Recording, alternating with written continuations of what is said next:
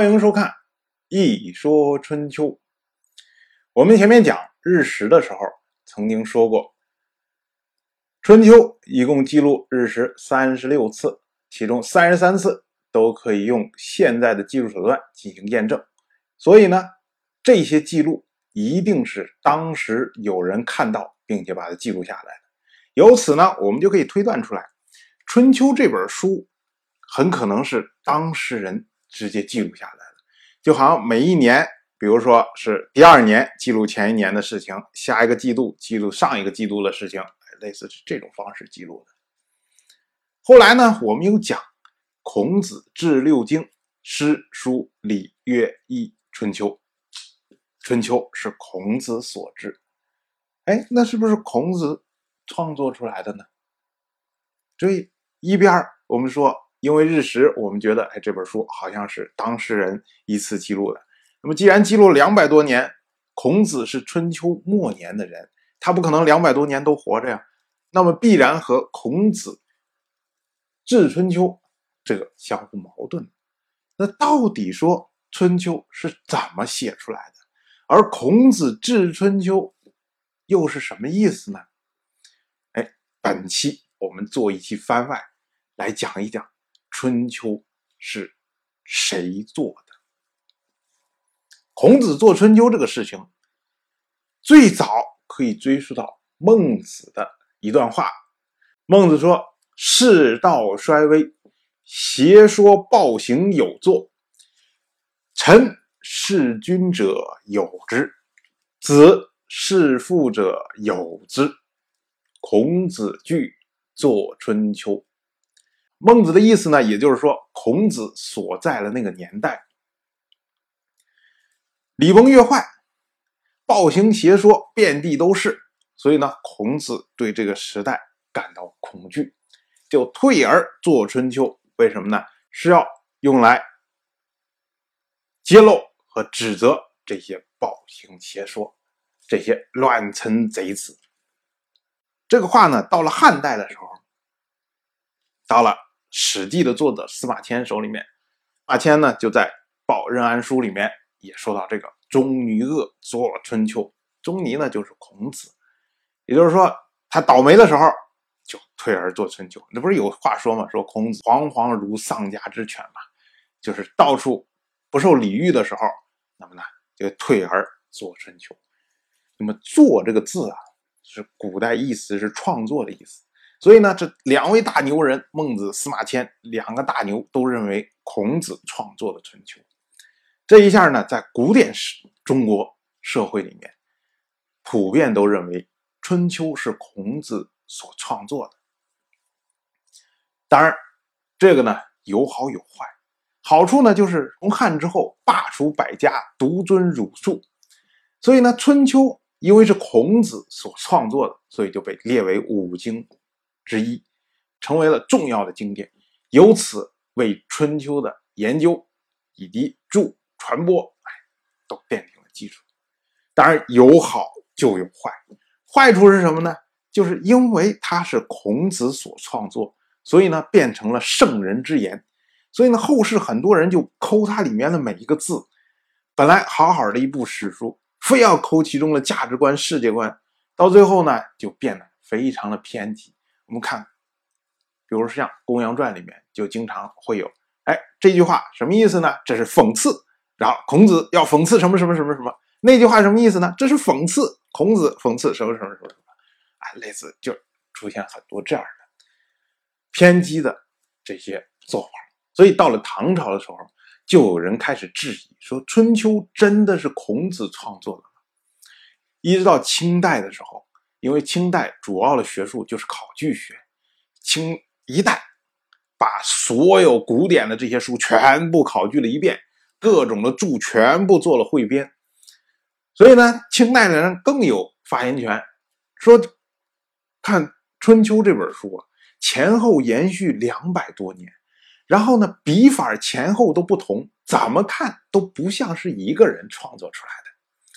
你比如说像同样的，我们看。《资治通鉴》前后一千多年的历史，虽然参编的人很多，但是呢，通书是由司马光来把控的。所以整个下来，他的文笔上下是一致的。可是《春秋》呢，就二百多年，就文笔前后是不一致，而且你能看出来变化、解释和变化，包括对一些这个人物的称呼和等等其他地方都会有变化，所以不像是一个人从头到尾捋过的。这种观点成了后世主流的观点，所以大家认为呢，孔子是整理了《春秋》，而没有创作《春秋》。这点呢，我们可以提，其实有有非常多的。零零散散的证据来说，这个不是一个人创作的，或者不是孔子来创作的。比如说，像孔子自称说他是述而不作，述就是转述，作就是创作。孔子说：“我治六经是转述先贤的学术，没有自行创作。”为什么孔子要强调这点？因为孔子讲究的是什么？克己复礼。所谓复礼，就是恢复旧礼。如果他的六经全部都是他自己创作出来的，他还恢复什么六礼啊？他就变成了开创新礼嘛。所以必然他要说自己是所有东西都是转述别人的，不是创作出来的。那么如果是都是转述的，那春秋也应该是转述的，不是他自己创作。那他自己都这样认为的话，我们非要说是他创作的，那这不是有问题吗？除此之外呢，像我们前面说的日食的问题，必然是当时。有原始的记录，而《春秋》呢是根据这些记录才成型的。此外呢，还有比如说像称呼的问题，《春秋》里面称呼我们前面说像郑武生，《春秋》里面称呼作郑伯，郑伯其实就是郑国伯爵的意思。那么这种称呼有什么特殊的地方呢？原因是因为在当时人的眼中看来。一个郑国的伯爵就是郑国的国君，他可能十年二十年就是他一个人，所以在郑武生执政的时候，有人说郑伯，哎，大家都知道这个郑伯一定指的是郑武生。可是对于后世人来说，郑国几十任国君，每一任国君都可以称呼成郑伯。如果后世人称他郑伯的话，你郑伯指的是谁呀？是郑武生？是郑忽？是郑突？到底是谁呀？说不清了。所以后人的著作。一般在称呼时候都会用他的谥号，比如称呼他做郑庄公，哎，庄是他的谥号，那么以谥号来称呼他，那这样的话，每一每一任的谥号都不一样，所以你一称呼就知道他是谁。或者呢，称呼像我们一说春秋称呼的办法，就是世家名，世家名你称呼他是郑务生，哎，我就知道他是郑务生。那你称呼郑忽、郑突，哎，我就知道是其他人，这就能区分出来了。所以呢，由此我们就可以看出来，春秋称呼郑务生做郑伯，很大的可能性是他这个文本形成是在比较早的时期，就是在郑务生还活着的时候形成的，所以他才会这么着称。甚至呢，他们形成的时候根本就不关心以后怎么怎么讲，以后人怎么看这个文档，可能这个文这个文字当时形成的时候。就为当时人在一年两年之内看，哎，这也是个证据。那你如果是当时形成的，肯定也就不是孔子形成的。此外呢，还有比如说创作时间的问题，说孔子开始创作《春秋》是什么时候？是霍林之后。霍林呢，是说当时鲁国发现了一只怪兽，然后呢找到孔子，让孔子鉴定，说这到底是什么东西？孔子说：“哎，这是麒麟。”所以呢，那一年就被称为霍林，而孔子呢，看到霍林之后就感叹说：“武道终矣。”所以呢，退而作春秋。可是事实上，霍林之后两年，孔子就去世了。所以我们就想，春秋这么大一本书，然后这孔子年老力衰啊，临死之前两年的时间，竟然就能把它给修订完全。你想，两百多年，零零碎碎的那么多的东西。能以当时的著书条件来说，能做得到吗？所以有人怀疑，很可能孔子只是做了一些非常简略的，比如说像词句修辞啊，或者标点呐什么这些的修改，只是做了这么一些简单的修改，他才有可能在两年之内做到。还有呢，就是《春秋》这本书在《论语》里面竟然没有人提到。那么孔子治六经，如果是真的。春秋这本书是孔子创作出来的，这么重要的一本书，竟然他的后传后世的再传弟子都不去讨论，这不是很奇怪吗？这，哎，种种种种这一大堆的理由，似乎呢都在证明说，《春秋》不是孔子创作，而是孔子汇编或者整理。哎，由此呢，我们后世像今天主流的观点都是这么着认为的。可是，你说提了那么一大堆的理由。有个最关键的证据没有，就是如果《春秋》是由孔子汇编整理的，那么它原始的文本就应该是由鲁国历代史官传承记录下来的。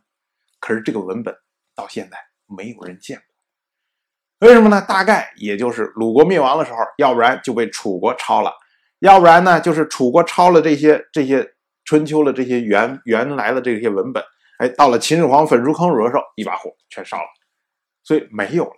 我们今天看见了春秋是什么？是焚书坑儒之后，某一天，孔门大宅说：“哎，要重新装修。”结果说：“哎，这堵墙不要了，把它拆了吧。”然后啪一敲开之后，发现里面有夹层，夹层里面有一大堆的竹简，其中有一本书就是《春秋》。所以，我们现在看到的版本，实际上是孔经过孔子手修订过的版本。所以，因为没有原始版本的对照，所以我们不知道孔子到底针对原始版本到底做了什么。就是我们现在看到了这个，我们把它叫成孔版春秋的话，那么孔版春秋相对于鲁春秋来说，到底修订了什么？是没有修订，完全拿过来了，还是说是做了修订，还是说是怎么样？现在不知道。那么原始的鲁版春秋，唯一留下来的只有一句话，叫做“禹兴不及地，耻而复”。这什么意思呢？它是描述的是公元前六百八十七年的一次天琴座流星雨。我们现在也经常有流星雨，没准哪一天气象台一说：“哎，今天晚上有流星雨啊！”哎，您的结伴同往，一帮人去看了满天流星飞逝的时候，您突然想展秀一下文采，然后就说：“今天的流星雨真是雨星不及地，耻而复。”这话一出，保证是全场皆惊，没有人知道你在说什么呀？这什么意思啊？所以。孔子呢，把这句话改成了四个字，叫做“星陨如雨”。哎，如果你要是当场秀这个文采的时候，您说“星陨如雨”，这个可能大家会鼓掌，好文采，有修辞，对吧？所以由此我们就来看，那么孔子到底做了什么呢？如果仅以存在的这一条。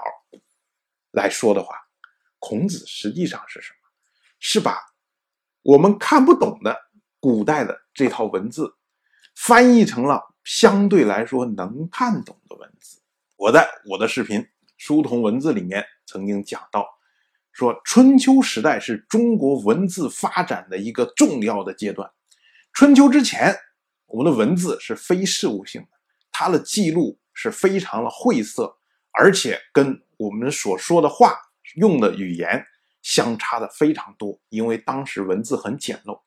可是经过春秋一代的发展，春秋结束的时候，实际上文字基本上已经可以做到以词达意的这种效果。所以春秋之后出现了大量的诸子百家的都是能够成形成文字。那么孔对于孔子来说呢，他实际上是什么？他是把。古代这种非事物性的、难以理解的、晦涩的、简陋的春秋的原本的文字，翻译成了孔子所在的春秋末年时期的能够被现代人所理解的文字。所以，孔子实际上做了一个古文字翻译的工作。那么，我们说啊，孔子翻译了春秋，就好像今天说我们把春秋的这个古文字翻译成。白话春秋一样的，那这样的话，我们能说孔子是创作春秋吗？这个我觉得关键是取决于你这个东西是不是你创作的，是取决于你是不是有著作权嘛。至于你有没有著作权，哎，咱们十八大以后要求依法治国，当然我们首先看法律是怎么规定的嘛。一九五二年生效的一个世国际法叫做《世界版权公约》，里面头一次规定了翻译权隶属于原作者。意思就是说，一九五二年之后，如果您打算把一个美国的一部小说翻译成中文，如果没有经过原作者的同意，您自行翻译了，然后出版了，那么您就是侵犯了原作者的版权。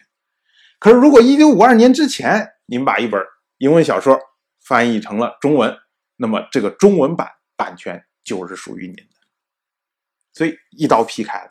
而中国呢，是在一九九一年生效的著作权法里面也有相应的规定。到了一九九二年呢，中国加入了世界版权公约，所以我们就可以说，以中国这一块来说，我们自己的文字要如果要做翻译的话，你在九一年之前。翻译的那就是著作权属于你，九一年之后翻译的著作权属于原作者。那孔子当然是一九九一年之前了，所以呢，孔版春秋，孔子是享有完整著作权的。从这点上来说，我们说孔子创作春秋这个话一点没有错。但是呢，你如果说他是整理春秋，说他是治春秋，说他是什么，其实也没有错。所以呢。古代这两两派争来争去，争来争去，到最后发现，从法律上看，你们都是白争、白费嘴皮子，没有什么用。好，我们到最后总结一下，那么春秋到底是怎么创作出来的？毫无疑问，是由鲁国的史官历代记录，每一年、每一年、每一年这样几百年记录下来的原始文本。而这个原始文本呢，在孔子的时代。孔子把它们全部收集过来，然后呢，对里面一些晦涩的古文字进行了翻译整理，最后成了一个孔版春秋的册子。更重要的是什么？孔子做了一个节选的工作，因为鲁国的春秋是从鲁国开始建国开始，一直到孔子所在的时代，而且还一直往后延续到鲁国的灭亡。而孔子呢，实际上是节选出来了其中的一块成为我们今天所看到的春秋的面貌。所以，我们说，以法律角度上来说，既然孔子也享有孔版春秋的著作权，所以我们说，孔子做春秋、治春秋、编春秋、修春秋，都是没有任何问题的。当然，我。就这么一说，您就那么一听。谢谢收看。如果您对《一说春秋》这个节目感兴趣的话，请在微信中搜索公众号“一说春秋”，关注我。您不仅能得到《一说春秋》文字版的推送，还可以直接和我互动交流。我在那里等待您的真知灼见。